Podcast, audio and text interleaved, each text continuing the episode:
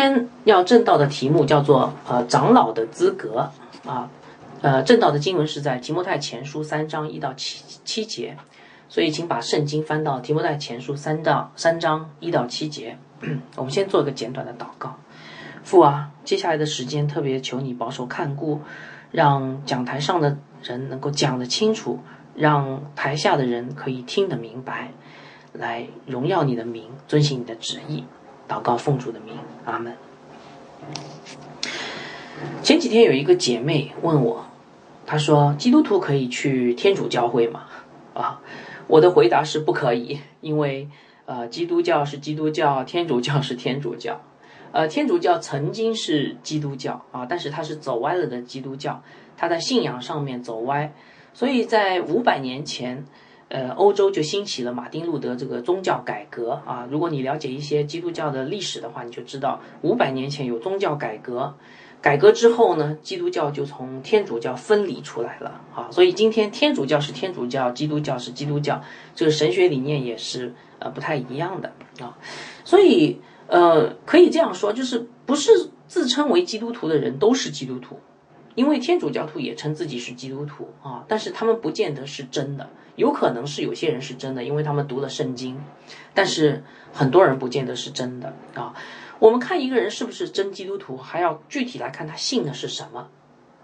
那么，是不是基督教的教会就都一样呢？哎，我是基督徒，你也是基督徒，是不是一样的？哎，我们发现也不一样哈。如果你去过不同的教会，你会发现不同的教会里面有不同的文化，对不对？啊，甚至对教会领袖的称呼也不太一样。我举些例子哈，比如说，呃，我不知道大家有没有去过圣公会啊，英国的这个安利甘宗啊，圣公会有三个职分啊，一个叫主教，圣公会有主教的哈，一个叫牧师，还有一个叫会吏，吏就是官吏的吏，会吏就是执事的职分哈。所以圣公会有主教、牧师和会吏。嗯，如果你去长老会呢，长老会有两个职分。一个叫长老，一个叫执事，啊，不过有些长老会呢又有三个职分，一个叫牧师，一个叫长老，一个叫执事，哈。好，如果你去过浸信会的话呢，啊，现在浸信会比较多哈，浸信会也有两个职分，又不太一样，叫牧师和执事，啊，有的时候执事被称为童工，就是牧师和童工，这是浸信会，但是有的浸信会呢又有牧师、长老和执事，啊，还有的有主任牧师哈，所以你听下以后你。你会觉得哇，呃，怎么所有的教会对这个教会领袖的称呼都不一样哈？文化不同啊，呃，请问大家记住了吗？好，不记住没关系哈。好，那么到底哪一个教会的称呼是正确的呢？请问，好，为了搞明白，我们就来找一下圣经的答案，好不好啊？呃，长话短说哈，因为今天讲的不是这个职分，讲的是长老的资格哈。经过一番研究，你会发现圣经里面就提到了两个教会的职分，一个叫长老，一个叫执事啊。所以你看刚才讲到长老会这个长老和执事呢，呃，相对来说比较符合圣经好。长老是谁呢？长老是带领教会的人，长教会领袖啊。执事是谁呢？执事也是服侍的人，但是他是长老的助手啊，协助长老来管理教会。所以在教会里面，长老是头，然后有一帮。呃，协助的人叫执事啊，他们来治理这个教会的哈。那长老又可以分成教导长老和治理长老。我们讲到提摩太前书第五章的时候，就会讲到这一点哈。教导长老和治理长老。那么教导长老主要是负责教导嘛，对吧？治理长老负责治理嘛。但是教导长老也治理的哈，呃，治理长老也教导。所以一般来说呢，教导长老有的时候会被称为牧师或者监督啊。教导长老是这个。呃，一个教会里面众长老当中比较重要的、主要的这个领袖叫教导长老哈，有的时候被被称为牧师或者监督啊。呃，所以这个就是对整个的呃教会的领袖的一个称呼的一个圣经的根据哈。好，那么讲到这里，也许有人会说，哎，今天讲的这个你讲的信息我知道了，但是这个教会的长老跟我有什么关系呢？啊？呃，长老做长老的事，我做平行图该做的事，呃，他做好，我也做好，不就 OK 了吗？我需要了解长老吗？我需要了解长老的资格吗？我需要了解长老做什么事情吗？好，在这里我要跟大家讲一个非常重要的道理，很多人不知道的，长老跟你有什么关系？这点太重要了哈。好，我请大家记住哈，记住下面的话，长老跟你的关系哈，你的教会里的长老跟你大有关系，而且他会影响你和你全家的，你的一生和你全家都有很大的影响。哇，你说怎么会是这样哈？好，我跟大家说一下，呃，如果你今天要加入一个教会，你要委身在一个教会，我们鼓励弟兄姐妹是委身，就是完全稳定在一个教会里面聚会的哈。你要委身在一个教会里面，委身有一个非常重要的一个概念，就是把你的属灵权柄交出来，给到那个教会的长老。我不知道大家听懂这个意思没有哈？就是如果你今天加入一个教会，不是你自己说了算，而是你要把你的属灵的权柄交出来给长老，然后让他来带领你。也就是说，不是你自己决定你自己要怎么走这条成圣道路，而是你要跟着教会的步伐，跟着长老的带给你的带领，来走这条成圣的道路。当然，这个长老也必须要负责任啊，对不对啊？那为什么要这样做呢？因为长老这个职分是耶稣基督特别呼召出来。来代表他的，我问大家一个问题：在教会里是你说了算，还是主耶稣说了算？你在教会里是头，还是主耶稣是头？好，我想这个答案大家一定很清楚。教会是的头是基督，耶稣基督来带领你，而不是你自己在带领你，对不对？好，那既然这样，那耶稣基督怎么带领你呢？耶稣基督就借着圣经和圣灵，然后又有这个圣职长老的职分。来建立教会，来带领你，大家明白吗？所以，一个真正委身教会的人，他要信任这个长老的，然后把他的属灵权柄拿出来说：“好，我们相信这个长老能够把我们带到主的面前，所以我们委身在这个教会里。所以，很多时候我们对教会的惩戒是不了解的。教会惩戒不仅是惩戒那些有罪的，也是惩戒那些不顺服的人。”啊，如我以前上神学课程的时候，我们老师曾经讲过，他说教会里面如果有一有一有一个杀人犯来到教会，但是他悔改了，要不要惩戒？不惩戒，因为他悔改了。但是教会里面如果有一个呃姐妹，呃，她指的是姐妹哈，不好意思，我 我知道在座有很多姐妹，她那个当时是确实是这个哈，她说姐妹那个呃经常在背后说说那个说别人坏话，那经过劝诫，她不愿意悔改。还是悄悄的在说坏话，那这个姐妹就要受到惩戒。好，所以要把属灵的权柄给到长老。所以，请问，长老跟你是不是很有关系啊？长老可以在属灵的方面来帮助你啊，在婚姻上面，在工作上面，在家庭生活，甚至在教会的服饰当中，他都有份的啊。所以，请问长老是不是重要呢？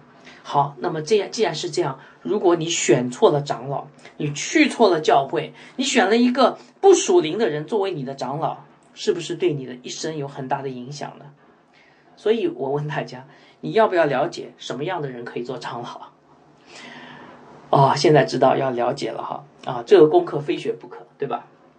好，所以我们今天的讲道主题就是叫长老的资格。我盼望今天的讲道能够帮助你认清什么样的人可以做你的长老。让你不至于去错教会、选错长老，遗憾终生啊！好，首先我给大家读一下这段经文，《提摩太前书》三章一到十一到七节。人若想得监督的职分，就是羡慕善功，这话是可信的。做监督的必须无可指责，只做一个富人的丈夫，有节制，呃，自守端端正。乐意接待远人，善于教导，不因酒滋事，不打人，只要温和，不争竞，不贪财，好好管理自己的家，使儿女凡事端庄顺服。人若不知道管理自己的家，焉能管照管神的教会呢？初入教的不可做监督，恐怕他自高自大，就落在魔鬼所受的刑罚里。监督也必须在教外有好名声，恐怕被人毁谤，落在魔鬼的网罗里。好，这这就是今天我们要分享这段经文哈。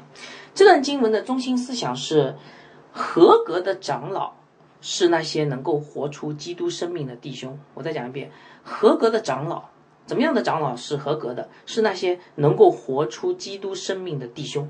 啊，这个很清楚了啊，这句话很简单啊。呃，我将分成四部分来讲这段经文。第一，教会需要怎样的长老？然后，第二，长老的个人品行；第三，长老的家庭见证；最后，长老的试探网络啊。大家可以看屏幕上的 PPT，我把这个四个部分都写在屏幕的 PPT 上了。好，我们上次讲了提摩太前书第二章啊，我们稍微回顾一下哈。我们现在来讲这个第三章。因为时间间隔比较长，我给大家复习一下以前讲的内容哈。呃，提摩太前书是使徒保罗写给提摩太的一封信，对吧？使徒保罗是谁啊？一个很有经验的传道人。提摩太呢，是一个很有很年轻的传道人。所以提摩太前书是这个老牧师呃传授他这个治理教会的武功秘籍给到年轻传道人的一封信。啊，所以学会这个提摩太前书对这个教会的同工蛮重要的哈，当然对你平信徒也是很重要，因为你就知道这个教会应该怎么治理。那么这套武功秘籍是怎样的呢？啊，我们前两次的讲到，前三次的讲到都有讲过，就是这个整个提摩太前书可以分成七个部分，那这个七个部分就是整个教会治理的七个方面啊。我稍微提一下啊，第一个最关键的治理教会就是叫守住讲台。因为当你讲台歪了啊，当时提摩太呃去的这个以弗所教会就是讲台走歪，有异端进来了，那么整个教会就产生了最致命的影响哈。所以第一个是守住讲台，教会所有的施工都要建立在福音的基础上，否则其他一切免谈，对吧？所以这是第一章啊。第二章，呃，第二个最重要的事情就是主日敬拜要被建立起来，还有在主日敬拜的聚会当中，男女次序要归正。啊，这是第二第二章我们上次讲的内容。第三部分，这个教会如何治理呢？要有合格的教会领袖被兴起，那就是我们今天讲的长老和下次讲的执事要被兴起来，这是第三章。第四，教会的领袖要知道如何去牧养和辅导信徒，这是第四章。第五个教讲的是教会要有合宜的词汇施工。第六个讲了教会如何治理，这是第五章啊。然后最后第六个就是教会的追求，教会到底追求什么啊？这是最后一章第六章的内容哈。所以提摩太前书一共有六章，然后讲了教会的治理的七个方面。呃，我们今天要讲的这个内容是呃整个教会治理当中的第三重要的事情啊。前面讲了讲台对吧？第一个讲台，第二个是什么？敬拜聚会对吧？这是第二重要。第三个呢？教会领袖，好，当讲台被守住了，传讲是纯正的道理；当敬拜被建立了，啊，次序也归正了，这时候我们就要来谈一谈什么教会的领袖了啊！一旦选错教会领袖，教会将面临分崩离析哈。好，首先让我们来看一看教会需要怎样的长老。好，请大家跟着我的思路哈，很重要，一点一点来看。我们先来看三章一节，三章一节说：“人若想得，呃，监督的职分，就是羡慕善功。”这话是可信的啊。保罗很强调说：“嗯，这个话是可信的。”呃，这里指的监督的职分，我们刚才在读经的时候就已经知道，就是监督就是长老哈。所以这句话的意思是说，如果有人想要做长老，他就一定是一个渴望善功的人。大家听明白没有？如果有一个人想在教会里面做长老，他一定这个渴望什么？渴望善功。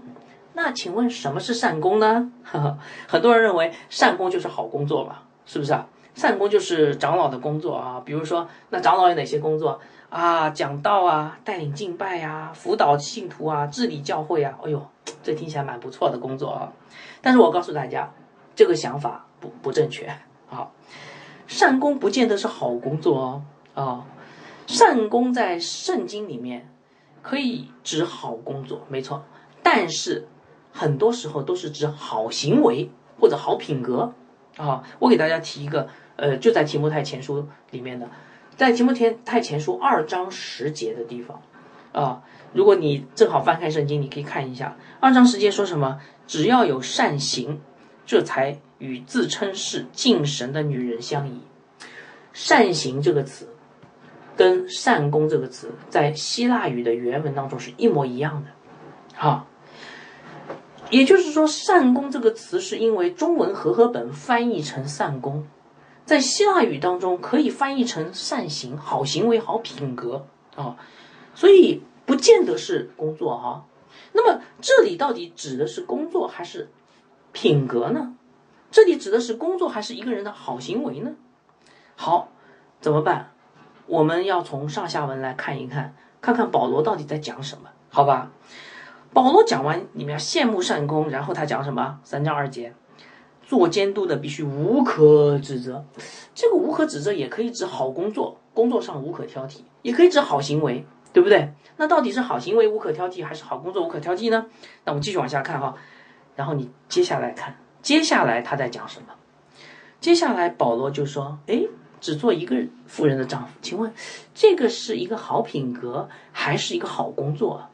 我相信读到这里你应该清楚了，对吧？然后你再往下看，然后保罗就讲了一大堆的什么是工作吗？不，他讲了一大堆的好品格，对不对？只做一个富人的丈夫，节制、自守、端庄等等等等，哈。所以从上下文来判断，善功指的是什么？指的不是一个好工作，而是一个好品行、好品格。所以三章一节应该怎么解释啊？一个想要做长老的人，要是渴望活出好品格的人，所以亲爱的弟兄姐妹，这点太重要了啊，真的很重要。理解错了，对你有很大的影响；理解对了，对你有很大的祝福哈。因为如果我告诉大家哈，如果一个人只是想获得长老职分而不追求品格的人，我告诉大家，你们要小心了，因为他很有可能是一个别有用心的人。他想的很有可能是站讲台的风光的感觉，他想的很可能是被人尊重的做头的感觉，甚至他想的是把控教会，获得教会的弟兄姐妹奉献的支配权，是不是啊？嗯，请想一想，这样的人做长老，带领了教会，是不是只能将来肯定是一个灾难，对不对？将来也必受受到神的审判。所以，弟兄姐妹，你们遇到这样的人，要千万要小心啊！不要因为他学了神学知识，不要因为他有一张所谓的文凭，不要因为他自称有感动想要做长老，你就轻信他，然后你把你宝贵的属灵的权柄交给他。好，大家明白我在讲什么吗？如果一个人真的想要做长老，他必定渴望的是活出基督的生命、好品格，对不对？是不是啊？那这是这节经文要告诉我们的。对不对？他想要做长老，你就看好，呃，你不要看他讲什么。他说啊，我要想要做长老，然后呢，他就想要讲道啊，想要呃服侍教会啊，这个是有问题的。如果这个人说我想要做长老，他活出来的是一个美好的一个生命。那么这个人才是真正想要做长老的。如果一个人说我想要做长老，然后他就去读神学，拿个神学文凭，然后呢，他想要那个得到呃呃教会的权柄，他想要弟兄姐妹尊重他，他想要站讲台，这样的人你要小心了，真的要小心了，因为很有可能他别有用心。所以，约翰派伯牧师曾经写过一本书啊，这个书名叫做《弟兄们，我们不是职业经理人》啊。Brothers, we are not professional。哈，这这个英文名字叫 Brothers, we are not professional。弟兄们，我们不是职业经理人。这个约翰派伯牧师为什么写这么这样一本书呢？因为他是要回应教会在二十世纪呃世俗化的原问题而写的啊。我们知道二十世纪整个的基督教会世俗化很严重，呃，像世俗心理学，包括世俗管理学啊，啊一些商业的东西都进了教会，呃，以至于。大家在选长老的时候呢，大家的眼光都不对了啊！大家选的长老就是看他的学历文凭啊，还有办事能力啊等等这些，而不注重他的属灵的品格。那么最后教会变变成什么样？变成世俗化的教会了。因为他有能力，然后呢，呃，他他他有学历，但是他没有属灵品格，他不怎么认识基督的。他不知道基督如何带领教会，请问这样的人会把教会带到什么地方去？带到世界去，而不是带到主面前嘛，对不对？好，所以这样的教会大家要小心啊。今天有很多的教会都是世俗化的教会，呃，他们并没有把人真的带到神面来面前来。好，好，所以大家小心哈。我把这样的教会称为叫宗教徒的 俱乐部啊，不是真正主耶稣基督的教会。所以，亲爱的弟兄姐妹，这节经文让我们看到，我们要小心，不要选错长老啊，不要把自己尊贵的属灵权柄交给这种不合格的长老。让他来践踏主耶稣的宝血所换给你的宝贵的生命啊！而且在这里，我也要劝告那些想要做长老的弟兄：如果你想要得到长老的职分，又不愿意活出努力的活出好品格的话，那么就请你好好的反省一下，你自己的出发点是不是有问题？好，说到这里，那么有人说会说，长老应该拥有怎样的好品格呢？好。好，我们来看接下来的经文哈，三章二节，做监督的必须无可指责。诶，什么叫无可指责啊？啊，有人说是不是很完美，挑不出毛病呢？哈，我们知道这个这句话要谨慎的翻译的哈，因为我们知道人在神面前没有人可以成为完美，对不对？你们记得在诗篇一百三十篇里面讲到说，主耶和华，你若纠察罪孽，谁能站立得住呢？所以谁可以说我是完美的？没有人，对不对？我记得在《菲利比书》里面，保罗使徒保罗在年老的时候，他写的《菲利比书》，他是这样说：“他说，我不是以为自己已经得着了，我只有一件事，就是忘记背后努力面前，奔着标杆直跑。”所以你看，这个年老的使徒保罗，他在年老的时候啊，见主面之前，他仍然觉得自己怎么样？不完美嘛，不完全，对不对？啊。呃，所以无可指责，一定不是指的人在神面前的不完呃完全啊，不是这样的，一定不是。那么无可指责指的是什么呢？好，在这里我要请大家来看一看这个经文的结构了哈。呃，在这段经文里面，请你们找一找，是不是有两个必须啊？人必须怎么样？做监督的必须怎么样？这个必须哈，你们看一看，是不是这段经文里面有两个必须哈？第一个必须出现在三章二节。做监督的必须无可指责。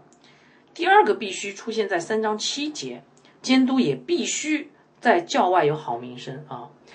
你们发现这两个必须了没有？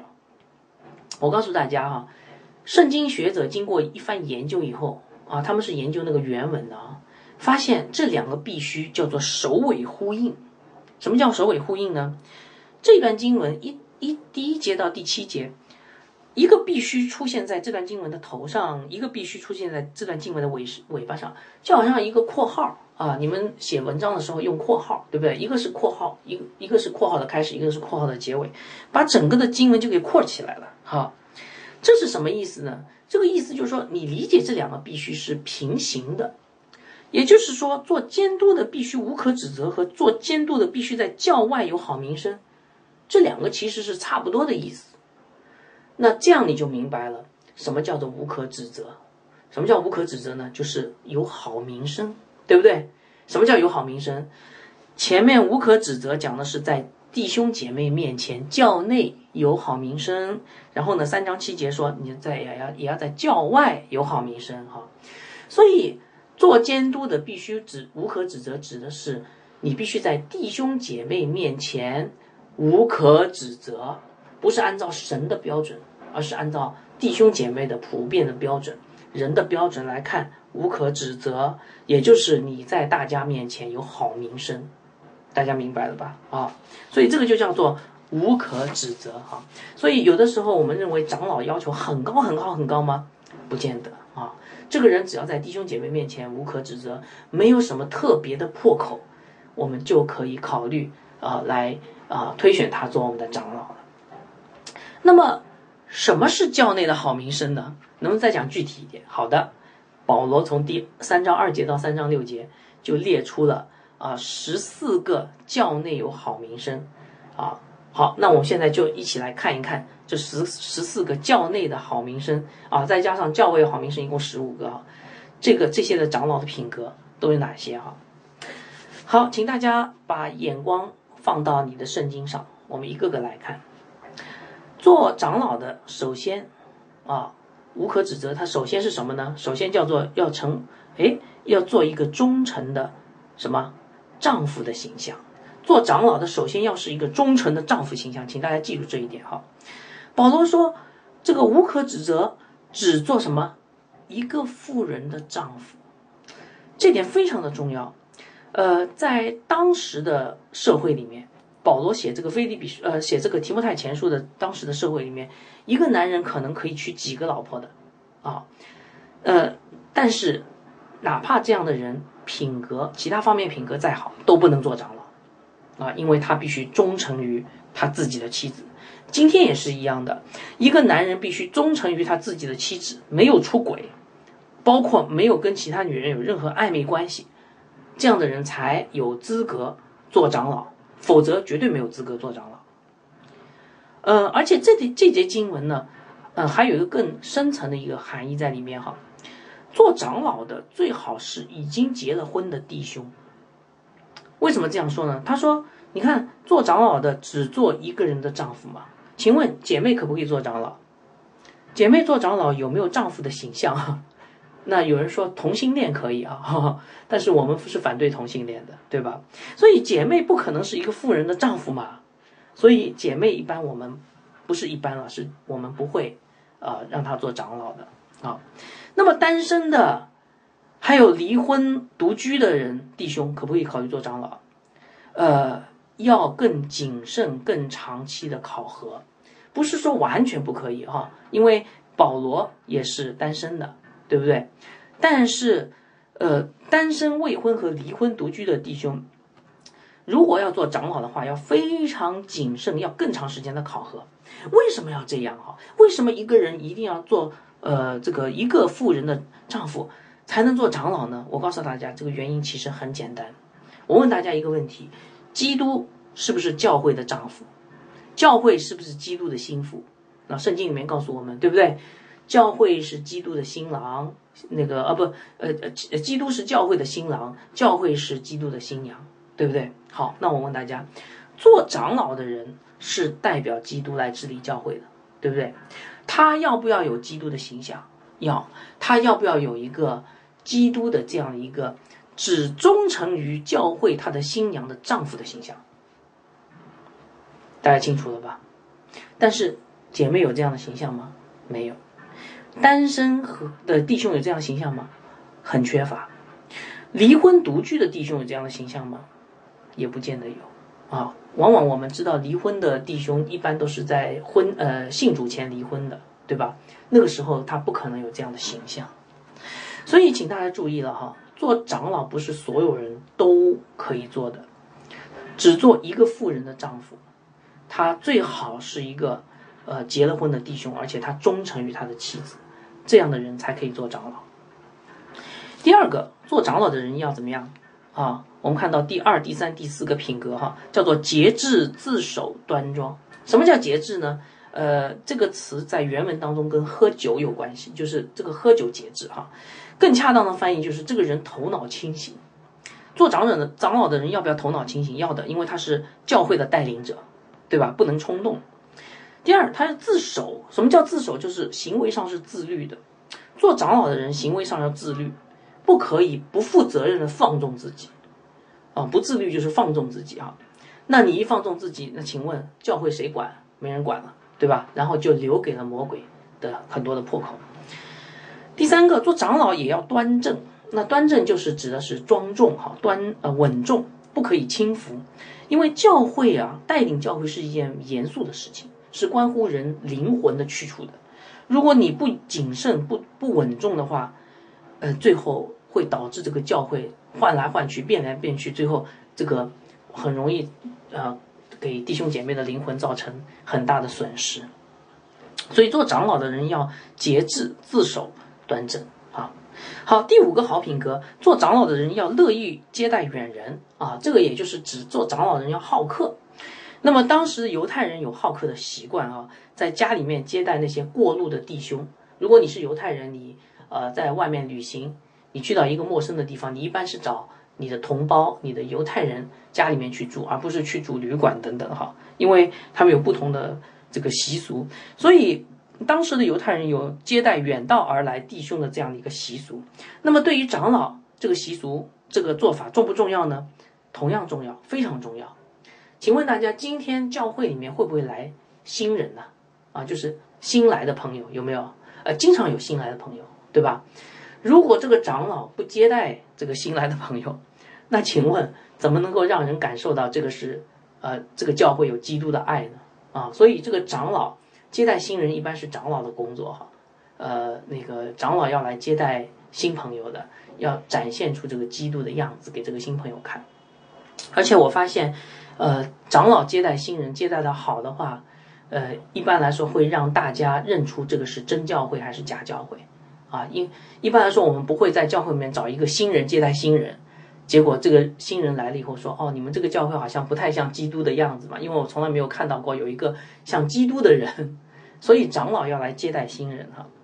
好，第六个品格叫做呃善于教导，呃这一点上长老跟执事是不一样的，执事不要求善于教导，执事要求什么呢？就闻固守真道，执事要对信仰固守很清楚。而且是呃呃不不怀疑，但是长老有更进一步的要求，因为长老要去牧养大家，对吧？长老要去教导大家，所以他要善于教导。那你说什么叫善于教导呢？我给大家举几个例子哈，几个场景。第一，面对大众的时候，大型聚会的时候，他要能讲道，长老要能讲道；面对小组的时候，他能带查经；面对个人的时候，他能做辅导。然后面对疑难的神学问题的时候，他能回答；而且面对异端的时候，他能把对方驳倒，啊，所以在各式各样的场合当中，他都要能够教导，这叫做善于教导。而且还更重要一点就是，他所教导的是合乎圣经的，啊，这个叫做善于教导。好，第七、第八、第九个品格是一类，啊，不饮酒滋事，不打人，只要温柔，啊。基督徒可不可以喝酒呢？可以喝酒，但是不可以醉酒，因为醉酒就容易产生事端，对吧？啊，那么做长老的人更要懂得在喝酒方面节制，否则就容易在酒后产生事端，然后把弟兄姐妹给绊倒了哈。呃，以前我也碰到过这样的情况，嗯，而且做长老的人要温柔，不可以粗暴打人。为什么？哎，这个很重要，长老要是一个温柔的人。因为教会里面很多来教会的人，他们都是心灵有渴慕、心灵受创伤的人。如果你对这样的人再很凶的话，那这样的人就被扳倒了，对吧？所以长老要温柔对待人，让这些人可以在基督里得到医治。第十个品格，长老不能争竞啊，长老不要有争竞的心。那么反过来，长老要怎么样？凡事谦让，对不对？如果这个长老跟人家争竞的，哇，那这个教会里面就充满争竞的风哈。我们知道，在教会里面，弟兄姐妹要和睦，是不是？但是，就算这样说的时候呢，弟兄姐妹也很多时候是不能和睦的。那这个时候，长老就要站出来来调和，对吧？好，长老也是个争竞的人，请问他能够调和大家的不和睦吗？他非但不能调和大家的不和睦，还产生更多的不和睦，是不是？啊，所以长老不能是一个真敬的人。凡事要谦让。第十一个品格，长老不能贪财啊！长老不要眼睛一看到人民币就发绿。长老是教会的带领人，所以长老管不管弟兄姐妹的金钱奉献的？应该管的啊，应该管的。因为金钱的奉献用在什么属灵的方面，这个长老是需要知道的。长老要带领的。如果长老是一个贪财的人，请问他会怎么样？他很有可能像那个我们讲《使徒行传》里面讲到那个亚拿尼亚，对吧？而且他有私心，私自留一些，贪图钱财，最后势必可能就在魔鬼撒旦的诱惑当中贪污了弟兄姐妹的奉献了，对不对？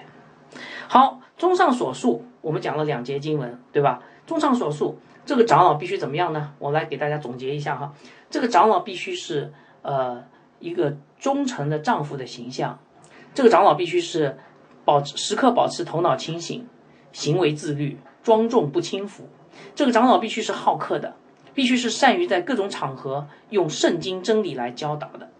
然后，呃，他不会醉酒，态度温和不粗暴，也不跟人争抢，凡事谦让，也不贪图钱财。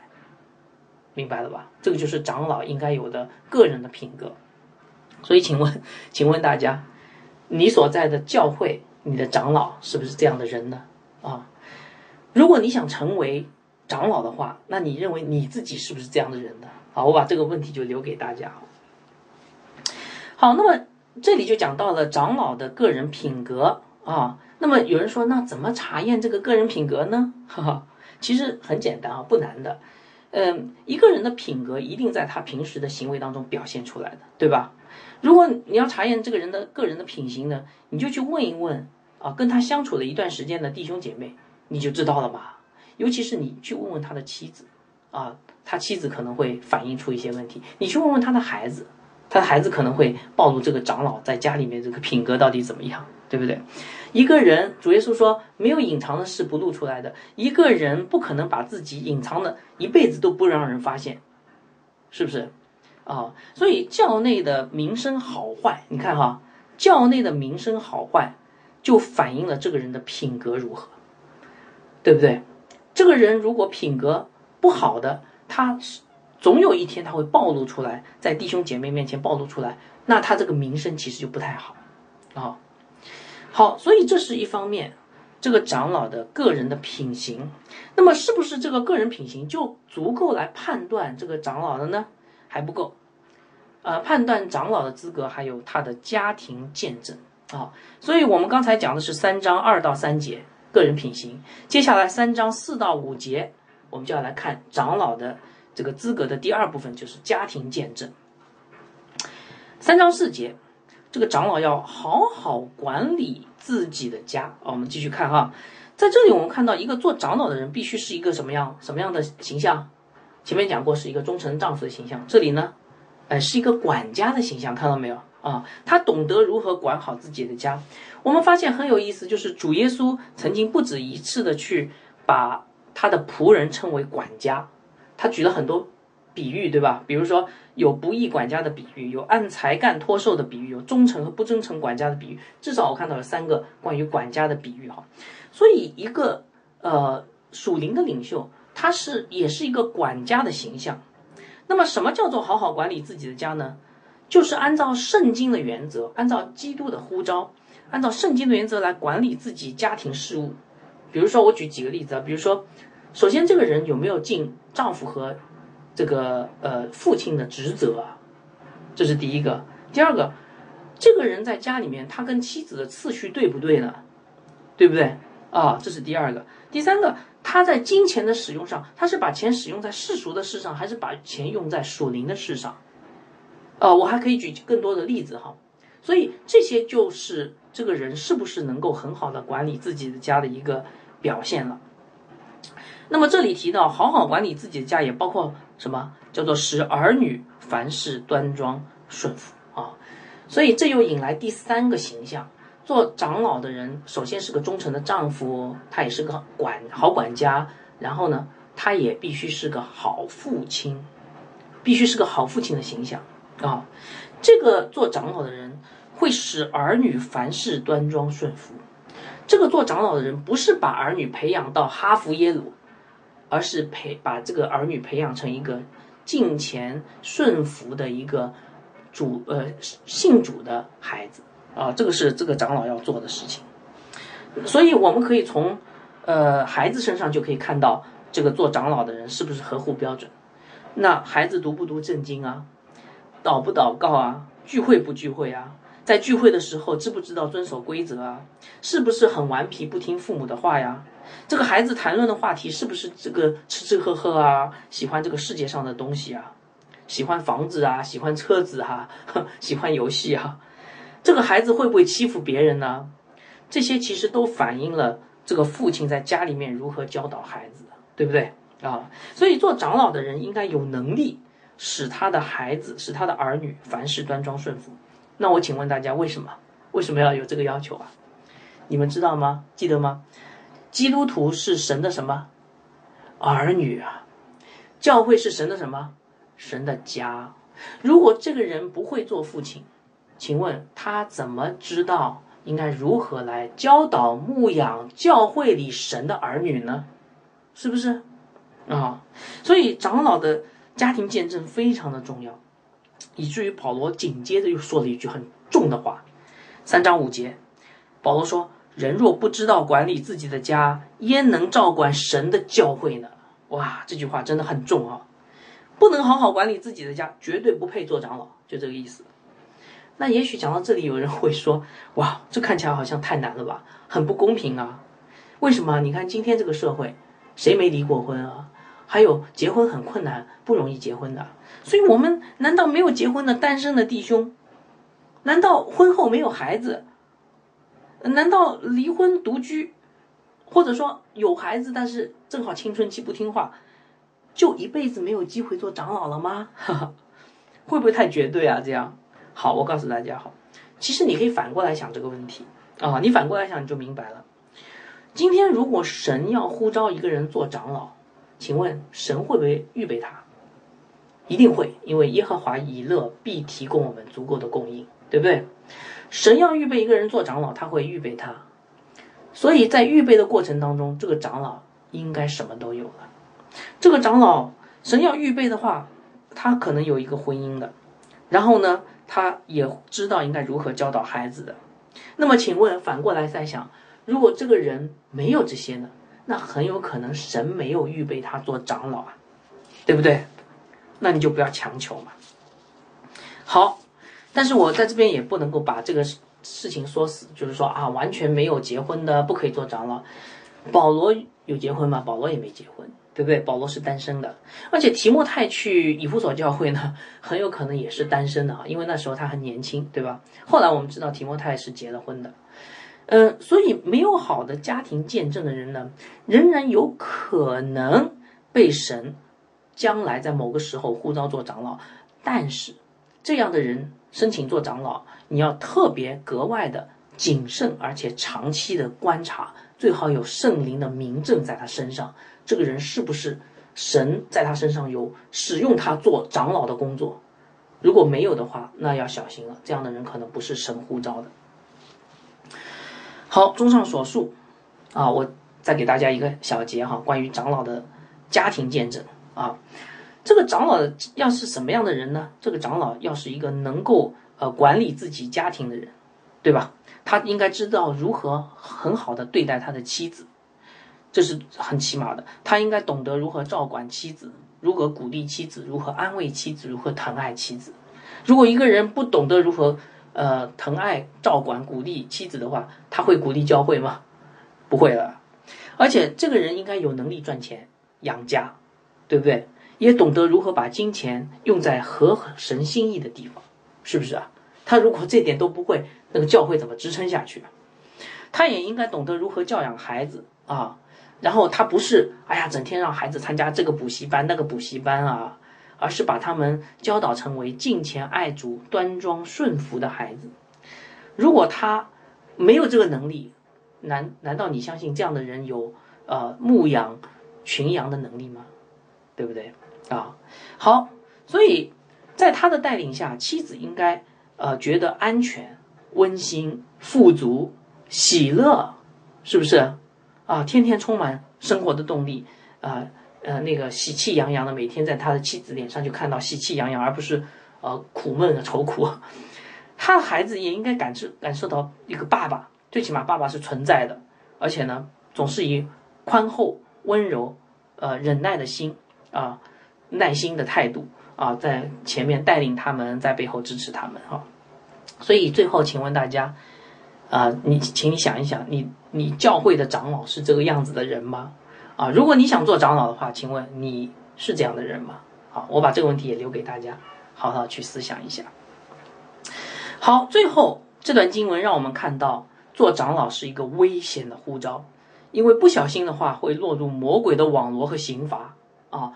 告诉大家一个很重要的问题哈，我知道很多的弟兄有想做长老的心，但是你们却不知道这是一个危险的呼召。如果你服侍一神一段时间啊，如果你是服侍神的人，有服侍一段时间，你会知道魔鬼的试探啊，魔鬼是真实存在的。你会感受到一股邪恶的势力试图想要捆绑你啊，尤其是你要做带领教会的话，它会让你内心产生苦毒、埋怨、仇恨、惧怕、惊慌，甚至有时候会让你引诱你说谎。这时候你要小心了，很有可能是魔鬼的攻击哈。所以做长老的人要格外小心，因为魔鬼知道一个道理，这个道理就是击打牧人，群羊就分散，是不是？这个是那个圣经上的那个呃道理。魔鬼要打散一个教会，怎么打？他不是打平平信徒，他打长老，他把这个长老干掉了啊，让这个长老心里崩溃掉，然后不信主，怀疑，这个时候整个教会就散了。啊，所以在三章六到七节里面，保罗就提到了两个关于长老的试探网罗。我们先来看一下哈，长老的第一个试探网罗叫做初入教的不可做监督，恐怕他自高自大。什么叫初入教的啊？指的就是这个人信主时间不是很长的信徒，这样的人不可以做长老。为什么？因为保罗说，恐怕他自高自大。初入教做长老的人，必定是会很容易骄傲的。哥林多前书第八章一节有这样的一句话哈，他说：“知识叫人自高自大，唯有爱心能造就人。”这是什么意思呢？如果你是一个初信徒，你要做长老，他首先想到说：“哎，那我要去神学院读书，我要去获得很多的知识，对吧？怎么做长老呢？我不知道。”还有圣经要读一遍啊，神学要建造起来啊，所以这样的人很快就会获得很多的知识，属灵的知识。但是，请问，生命是不是一次长成的呢？生命是不是一天长成的呢？不可能的。我们知道，在田里面，庄稼是慢慢慢慢长成的，这是神的规则，对不对？神定的规则。所以，当这个初入教的做长老，他的知识越来越多，他的权柄越来越大，但是他的生命却没有起来的时候，请问？这样的人会怎么样？会骄傲的不得了啊！所以让这样的人做长老，会带给教会毁灭性的灾难。那么这样的人出入教做长老，结局是什么呢？保罗说，就落在魔鬼所受的刑罚里。请问什么是魔鬼所受的刑罚？魔鬼所受的刑罚不就是地狱吗？对不对？这句话很可怕，意思是说，出入教的人做长老，很可能将来进地狱。哇，你这样听完以后，你真的吓一跳啊！哎，你会觉得说，那真很奇怪。那初入教的人做长老会进地狱吗？他不是还服侍神吗？最起码他还服侍了神呢。好，我告诉大家，有的时候我们要反过来想这些事哈。我们知道神一定会保守一个人永生的，对不对？如果这个人信主以后，神会保守他到永生。所以，如果一个初入教的是一个真信徒，他想要做长老，你觉得神会不会阻拦他？神一定阻拦他，因为免得他落入地狱嘛，对不对？你反过来想，如果一个初入教的人，他真的在教会里面做了长老了，请问他会不会是神抛弃的人？会不会是将来进地狱的人？会不会是个假教师？对不对？所以，一个初信徒如果在很短时间内啊，他学了呃这个读了神学。又做了牧师长老，又被暗立了，哇！这个时候你要反而要小心，这样的人会不会是魔鬼的假教师？好，长老的第二个试探网络是叫做在啊三章七节，在教外有好名声，恐怕被人毁谤啊。这个长老呢，不仅要在弟兄姐妹面前有好名声，无可指责，同时他还要在教外，就是在自己的邻居、同事、亲友当中都要有好名声啊，无可指责。我们知道，有的人时候人很会装的啊，来到教会是装好人，但是在自己的生活当中呢，邻居当中，哎，反正这些弟兄姐妹看不见，反正我住得远呐，所以呢，跟呃邻居的关系也不好，然后呢，呃，跟同事的关系也不好，跟自己的亲友的关系也不好，那这样的人你要小心了，因为他他不是有真正的基督的品格哈，而且还有一点，他在这世界上有污点，有不好的名声。这个不好名声很容易被魔鬼拿来毁谤教会。如果这个长老常常跟自己的邻居吵架，跟自己的同事不和睦，也不关心自己的亲友，甚至还做违法乱纪的事，那么这些事就会被魔鬼利用来破坏教会，对不对？使教会的名声受损。好，那么在教外没有好名声的人做了长老，会有什么结果呢？你看保罗怎么说？最后一句话：落在魔鬼的网罗里。哎，这样的人做了长老呢，教会很有可能会被牵扯在一些有损主耶稣名声的事上，很长期走不出来。好，讲到这里，我就把今天的经文 讲解完了。我们来做一个总结哈，请问大家一个问题：长老做长老的资格的关键是什么？做长老的资格的关键是什么？啊，这节经文告诉我们，做长老的资格的关键是要看这个人是不是有美好的基督的品格。合格的长老是那些能够活出基督生命品格的弟兄，啊，这就是关键。如果有一个人很想得到长老的职分，却不追求基督的生命的话，这个人动机是有问题的，不能让他做长老，否则你的生命就交给了这样的人，啊，很可怕。那么我接下来我问大家一个问题哈，讲到这里以后，你可能会说。那为什么对长老有这么严格的要求呢？他必须无可指责，他必须追求基督。为什么呀？为什么一个长老必须活出这个这个好品格啊？啊，为什么？好，我告诉大家答案哈。你好，你稍微想一想，你就知道这个答案了。我们前面提到这十五个品格，请问是不是都是基督所有的品格？主耶稣是不是这样的人呢？你仔细想，哎，主耶稣就是这样的人。我给大家讲一下，比如说，第一，主耶稣是不是，呃，只做一个富人的丈夫？当然是，主耶稣甚至为了他的，呃，这个他的妻子就是教会，舍命啊，啊，忠于他的这个妻子，只做一个富人的丈夫。主耶稣是不是节制、自守、端正呢？当然是。你看主耶稣面对十字架的苦难，他不糊涂啊。很清醒，对吧？科西玛尼安的祷告是很清醒的，不任性，很顺服啊。还有不轻率，他一步一步的走向十字架，按照这个时候到了的时候，他才走向十字架，对不对？主耶稣是不是乐意接待远人呢？当然，他乐意接待我们这些远人，我们从遥远的罪恶的世界被他拯救出来。主耶稣是不是善于教导呢？当然，主耶稣善于教导门徒。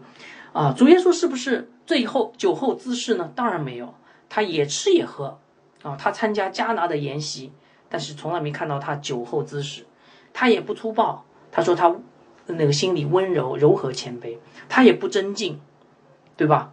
呃，他知道法利赛人听他收门徒比世袭约翰还多，就暗暗离开犹大，退到加利利去，不争竞了，他也不贪财，他一辈子就一件外衣。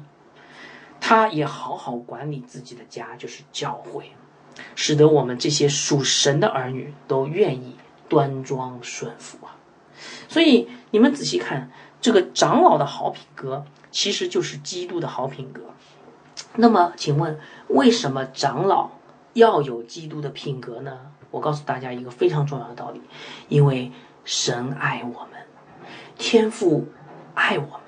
主耶稣爱我们，你知道吗？主耶稣爱你呀，他很爱你，他要亲自来牧养你，他要亲自做我们的灵魂的牧人。以西结书三十四章十五节说：“主耶和华说，我必亲自做我羊的牧人。”那我问大家，既然主耶稣要亲自来牧养我们，那么他呼召来代表他的这个长老，是不是一定要有他的生命？